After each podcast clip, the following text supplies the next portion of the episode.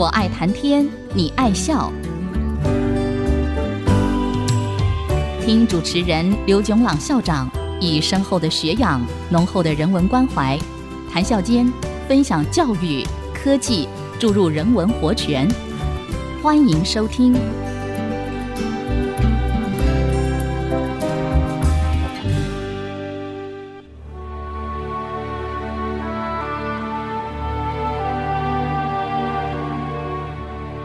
听众朋友，大家好，欢迎收听《我爱谈天，你爱笑》，这里是爱惜之音广播电台 FM 九七点五，我是刘总郎。这几个礼拜，我们原坐在历史里头的发展顺序，讲民主政治制度里头不同的选举办法。首先，我们讲在古希腊和古罗马时候就已经提出的。多数决选举办法。接下来，我们讲到十三世纪，西班牙哲学家拉曼努尔为修道院院长的选举提出的候选人作对对决的选举办法。对决的结果由选举人投票决定。作对对决的选举办法又分为第一个办法是每两个候选人对决一次，胜的得一分，败的得零分。最后把每个候选人得到的分数加起来，分数最高的当选。这就正是今天在运动竞赛里头叫做单循环的比赛方式，因此也就简称为单循环对决选举办法。这个选举办法就和许多棒球和篮球联盟比赛的计分方法一样，只算输赢，不算得分的差别。单循环选举办法的一个变化是在抓对对决里头，胜的得到的分数就是投票支持他的选举人的数目，败的得到的分数就是投票支持他的选举人的数目。这个积分方法和许多足球联盟比赛的积分相似，胜的得三分，败的得零分，平手双方各得一分。抓对对决的第二个办法。是候选人按照某一个次序作对对决，胜的留下来，败的被淘汰出局，到最后只剩下一个没有被打败淘汰的候选人，他就当选。明显的，选举最后的结果和抓对对决的次序有密切的关系。这也就是今天在运动竞赛里头，网球、柔道等比赛。采用的单淘汰的比赛方式，单循环和单淘汰对决不同的地方是，如果有 n 个候选人，单循环比赛一共有 n 乘 n 减一被二除此对决，单淘汰比赛只有 n 减一次对决。但是单循环比赛不但决定了第一名，也同时决定了第二名、第三名等等。单淘汰比赛。只能决定第一名。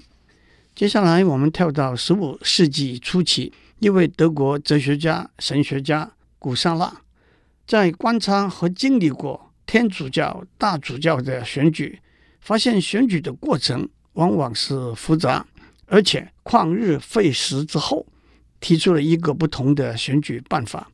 譬如说，有十个候选人。把十张有这十个候选人名字的条子分派给每个选举人。在这里，我们假设候选人不会同时是选举人。每个选举人按照自己的判断，把这十个候选人，也就是这十张条子排序，并且按照排序打分数。首选排第一得九分，次选排第二得八分，末选排第十得零分，等等。最后，选举人把条子交给一位公正的计数员，把每个候选人得到的分数加起来，分数最高的就当选。这也是今天常常用的一个选举方法，就简称为排序决选举办法。例如，从十个球员里头选出 MVP，从十首歌里头选出听众最喜欢的歌，等等。当然。当选举人把候选人排序之后，计分的方法可以有许多不同的变化。譬如说，排第一的得九十九分，排第二的得九十五分，排第三的得八十分等等。那么最后的结果可能是完全不同的。让我趁这个机会指出，在单循环和排序两种选举办法里头，每个选举人投票的结果可以是秘密，也可以是公开的。公开投票的基本精神是相信每个选举人都保持公平、诚实和独立的态度，因此不会受别的选举人投票的结果的影响，也不在乎别的选举人和候选人知道他投票的结果。反过来，在秘密投票里头，选举人单独做决定，而且选票是不记名的，原因是一方面避免得罪候选人。明明是好朋友，却不把票投给我，或者把我的名字排在后面。另一方面，也避免贿选，因为选举人拿了钱，也无法证明他的确遵守承诺，把票投给付了贿赂的金主。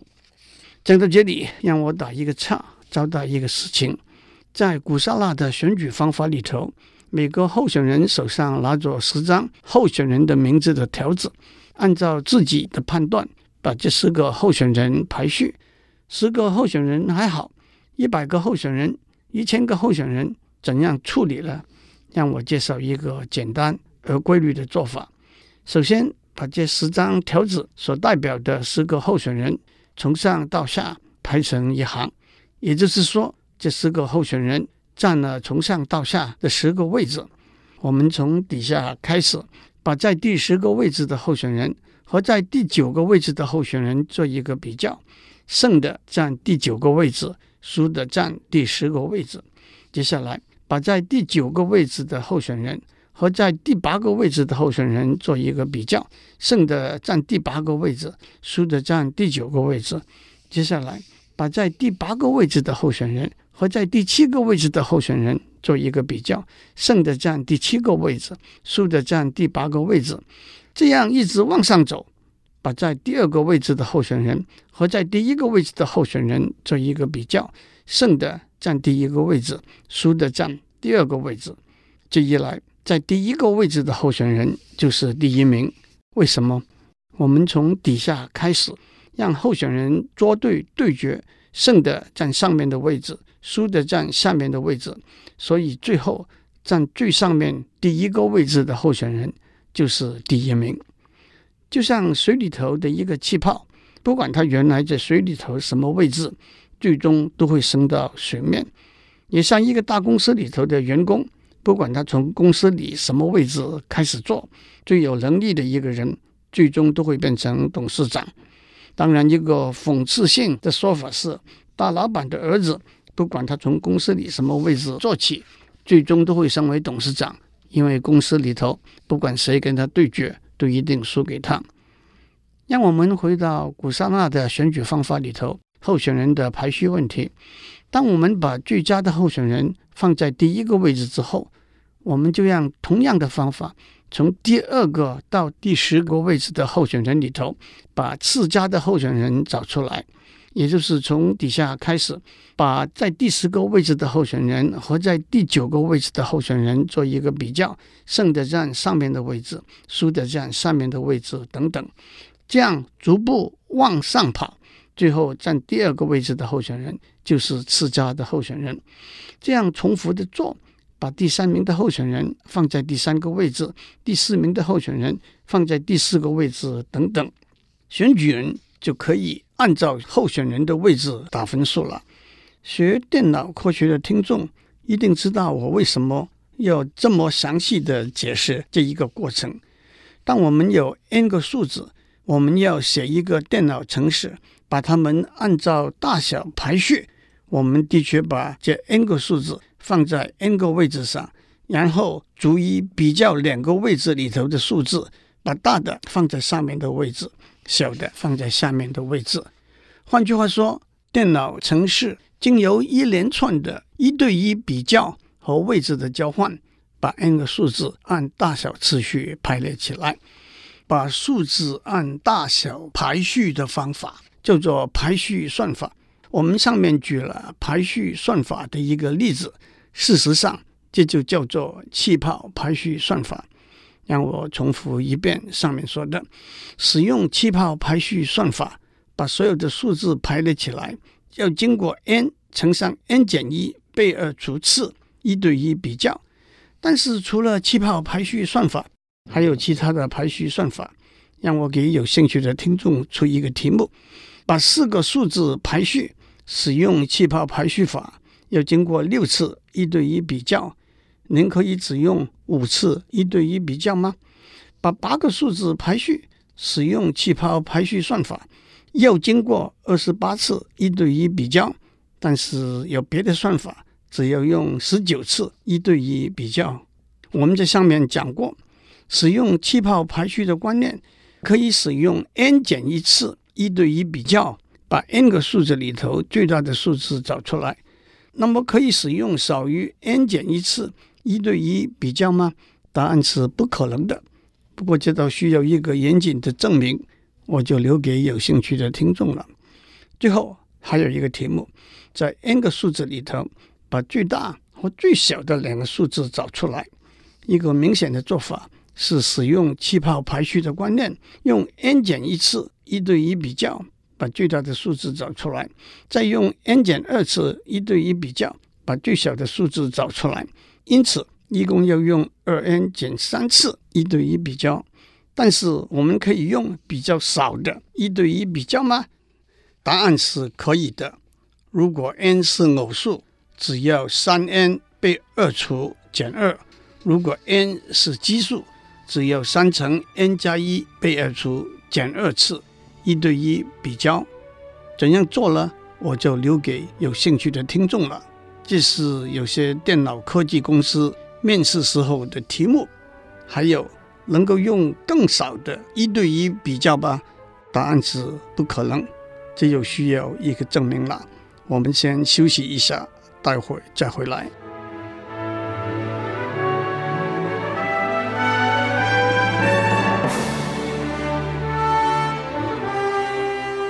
欢迎继续收听，我爱谈天，你爱笑。接下来，我们跳到十八世纪，有两位法国数学家波达和康多瑟对投票选举的方法又加入了他们的贡献。波达可以说差不多在古萨拉两个世纪之后，独立地提出排序决的选举办法。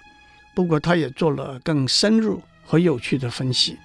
首先，他和古萨拉一样。建议按照候选人的排序打分数，最高的得 n 减一分，逐一递减到最低的得零分。虽然他说这是个合理的选择，但是也当然无法严谨的证明是最恰当的做法。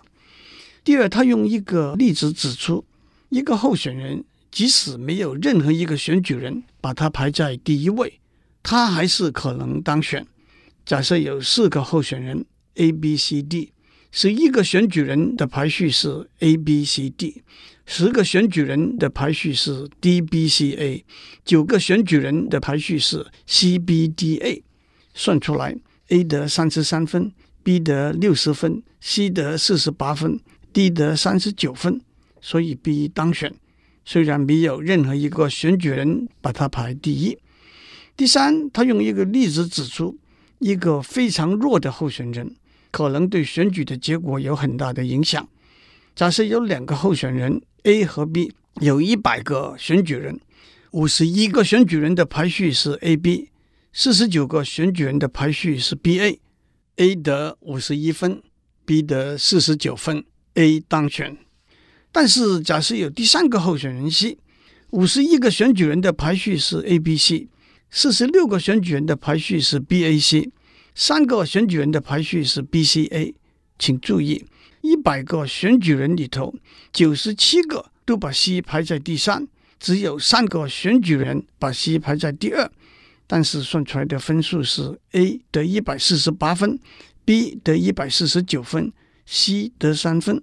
因为 C 出来搅局，所以 B 当选了。讲到这里，让我们比较一下。我们讲过的三个选举办法，一个是多数决，一个是排序决，还有一个是单循环对决，让我首先指出，普遍的单循环对决的数学分析比较复杂，也很难和多数决和排序决直接比较。因此，在这里我们只讲一个特例，叫做传递性的单循环对决，那就是我们上面讲过的一个选举人，在一对一对决里头，如果他选 A 胜 B 和 B 胜 C，那么他一定会选 A 胜 C。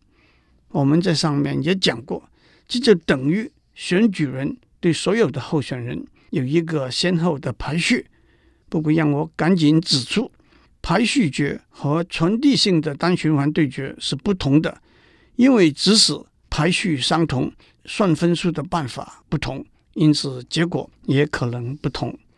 让我先看一个简单的例子：有三个候选人 A、B、C，五个选举人，三个选举人的排序是 A、B、C，两个选举人的排序是 B、C、A。在多数决里头，A 当选；在排序决里头，B 当选，在单循环对决里头，A 当选，怎么算我就不在这里讲了。不过这个例子说明，即使选举人对候选人已经有了固定的排序，不同的选举方法，结果还可能是不相同的。让我们倒过来问，在什么情形之下，多数决、排序决和单循环对决这三个选举办法的结果都是一样的呢？首先，我们讲一个充分条件，充分条件的意思是，如果这个条件得到满足，三个选举办法的结果肯定是一样的。但是如果这个条件得不到满足，三个选举办法的结果还可能是一样的。这个充分条件是有 n 个候选人，那么 A 同时在多数决、排序决和单循环对决里头都当选的一个充分条件是。把 A 排在第一的选举人的数目被所有选举人的数目除大于一减 n 分之一。譬如说，有三个候选人，n 等于三，有一百个选举人，那么把 A 排在第一的选举人的数目在六十七以上，就保证在三种选举办法里头，A 都一定会当选。当然，在多数决里头，只要有五十一个选举人。把 A 排在第一，A 就可以当选了。但是在排序决里头，这是不能够挂保证的。譬如说，有六十个选举人把 A 排第一，B 排第二；有四十个选举人把 B 排第一，A 排第三。那么结果算出来，A 得一百二十分，B 得一百四十分，C 得四十分，B 就当选了。但是如果有六十七个选举人，把 A 排第一，把 B 排第二，三十三个选举人把 B 排第一，A 排第三，算出来 A 得一百三十四分，B 得一百三十三分，A 还是保证当选。又譬如说，有五个候选人，n 等于五，有一百个选举人，那么把 A 排在第一的选举人必须在八十一个或者更多，才能保证 A。在这三种选举办法里头都当选，不过这里头又有一个特例：如果选举人的数目少于候选人的数目，那么 A 一定要得到全部的票，才可以保证他在这三种选举办法里头都当选。譬如说，五个候选人，四个选举人，三个选举人把 A 排在第一，B 排在第二，一个选举人把 B 排在第一。A 排在第五，在多数决里头，A 会当选；但是在排序决里头，B 会当选。接下来，让我们讲一个必要条件的例子。必要条件的意思是，如果这个条件不满足，肯定三个选举办法的结果不会完全一致。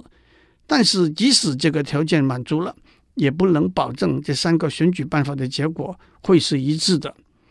我们只讲一个简单的例子：当一共有三个候选人的时候，这个必要条件是把 A 排在第一的选举人的数目的两倍，大于把 A 不排在第一的选举人的数目；同时，把 A 排在第一的选举人的数目大于把 A 排在第三的选举人的数目。换句话说，如果把 A 排在第一的选举人的数目的两倍，少于把 A 不排在第一的选举人的数目，那么在多数决里头，A 肯定不会当选。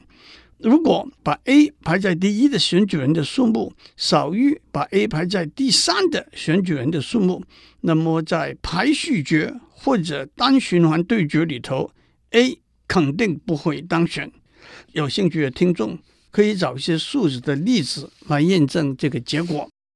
最后，当我们在上面讲这几个选举办法的时候，都略过了。假如选举的结果是平手，该怎么处理？最简单的处理方法就是抽签，一则听天由命。但是也有些合理的人为处理方法，我就不再细讲了。祝您有个逢选必胜的一天，我们下周再见。探讨大小议题，举重若轻，蕴含知识逻辑，笑语生风。我爱谈天，你爱笑。联发科技真诚献上好礼，给每一颗跃动的智慧心灵。